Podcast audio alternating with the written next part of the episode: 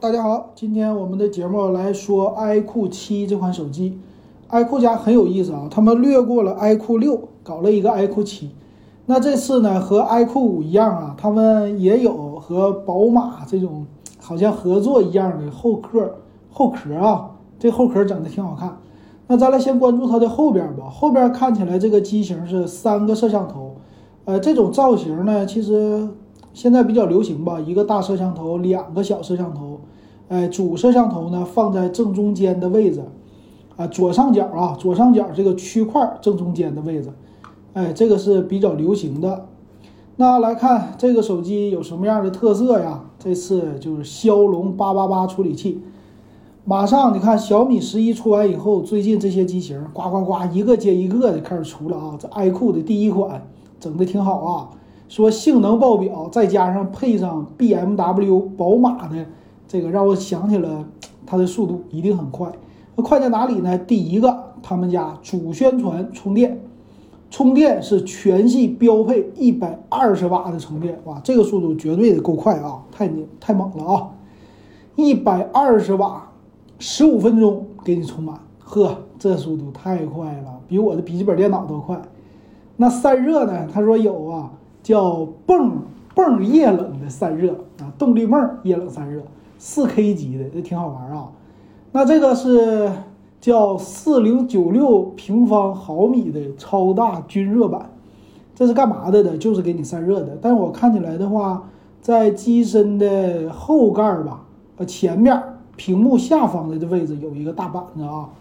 那这说明骁龙八八八发热够厉害，是这意思吗？并且他们家特别优化的叫 Muni Turbo 五点零啊，有八个 G 的内存啊，说能达到十一 G 运存的效果。最近 vivo 家一直说这事儿啊，他们会用自己的手机的存储给内存划出来一些空间，划三个 G 的空间，让它可以加大运行的速度啊。最近这技术很好玩。再来看它的外观设计，说是和宝马的。授权的啊，不是宝马的这个品牌授权啊，它是主要是宝马那个三条杠，三条杠放在机身的后盖了，这整的挺漂亮的，我觉得啊，挺不错。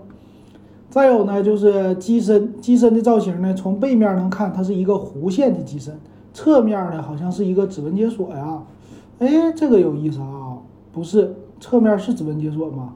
它这个背盖它叫黑镜。呃，二维线条的一个背盖，反正是，哎，这背盖我不想多说了吧。咱们不是它的一个主打，它的主打还是玩游戏，是吧？他说主打电竞，有电竞的模式。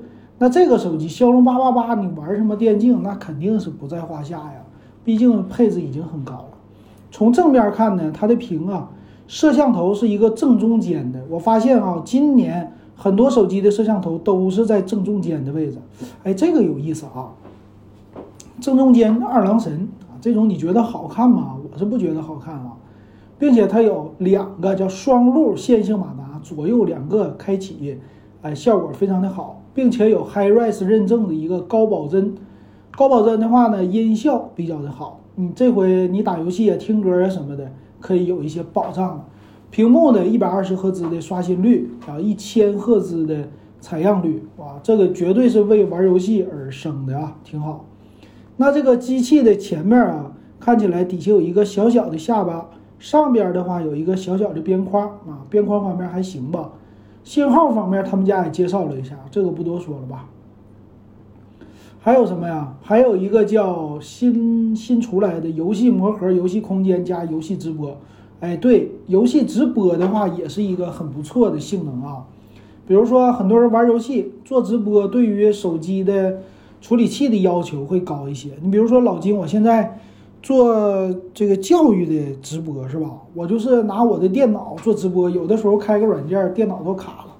所以直播对于电脑或者手机的消耗还是不小的啊。再来看，它也有叫影像系统。背面呢，三个摄像头，一个是四千八百万像素的主摄，还有一个是一百二十度的超广角微距镜头，超广角还微距，哎，这好玩。再有一个五十毫米的一千三百万像素人像镜头，那能看出来它的游戏的属性吧？iQOO 呢，它在处理器上是很高的，但是在摄像头上拍照系统非常的一般啊。这个七，iQOO 七也是延续了这个啊，那没办法了，各样的技术都有啊，老金就不给大家过多的解释了。然后视频的防抖它也会有的，拍视频夜景都很好啊。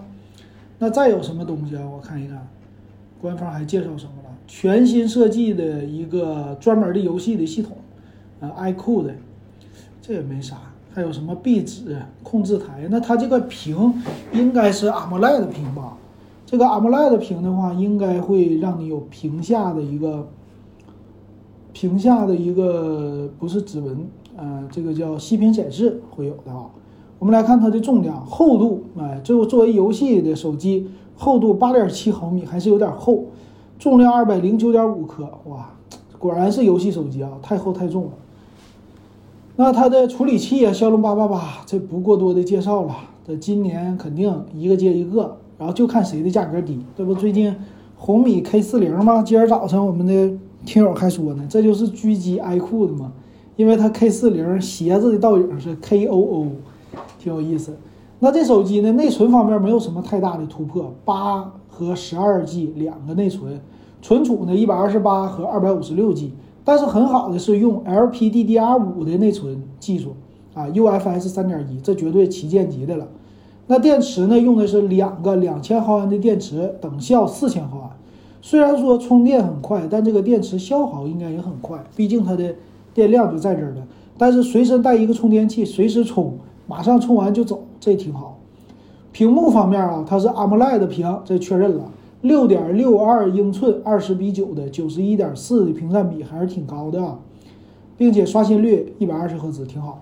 但是前置摄像头整体的摄像头系统不行，前置一千六百万像素，后置四千八加两个一千三百万啊，它的超广角是一千三百万，挺不错的了。但是也没有说。达到二零二一年的水平，也就是二零一九年年底的水平，对不对？或者是二零二零年这一年的水平，所以能看出来啊，现在的摄像头它就是四千八、六千四，但是怎么搞，除了底大一点，也没什么可搞的了！这现在好像是摄像头进入了一个瓶颈一样，但是它支持两倍光变和二十倍数字变焦，这一点挺好，支持四 K 的摄像。双卡的双待，五 G 手机啊，有 HiRes 的认证，我觉得挺好的。有面部的指纹和屏下指纹解锁啊，面部识别，屏下指纹解锁。双频的 WiFi，蓝牙5.2最新的支持。Type C 的接口没有3.5毫米耳机接口，机器这么厚也没有啊，这个有点小遗憾。售价方面啊，这就是跟小米竞争了吧？售价方面呢是。八加一二八 G 三千七百九十八，十二加二五六 G 四千一百九十八，对吧？这个价格，你觉得这售价怎么样呢？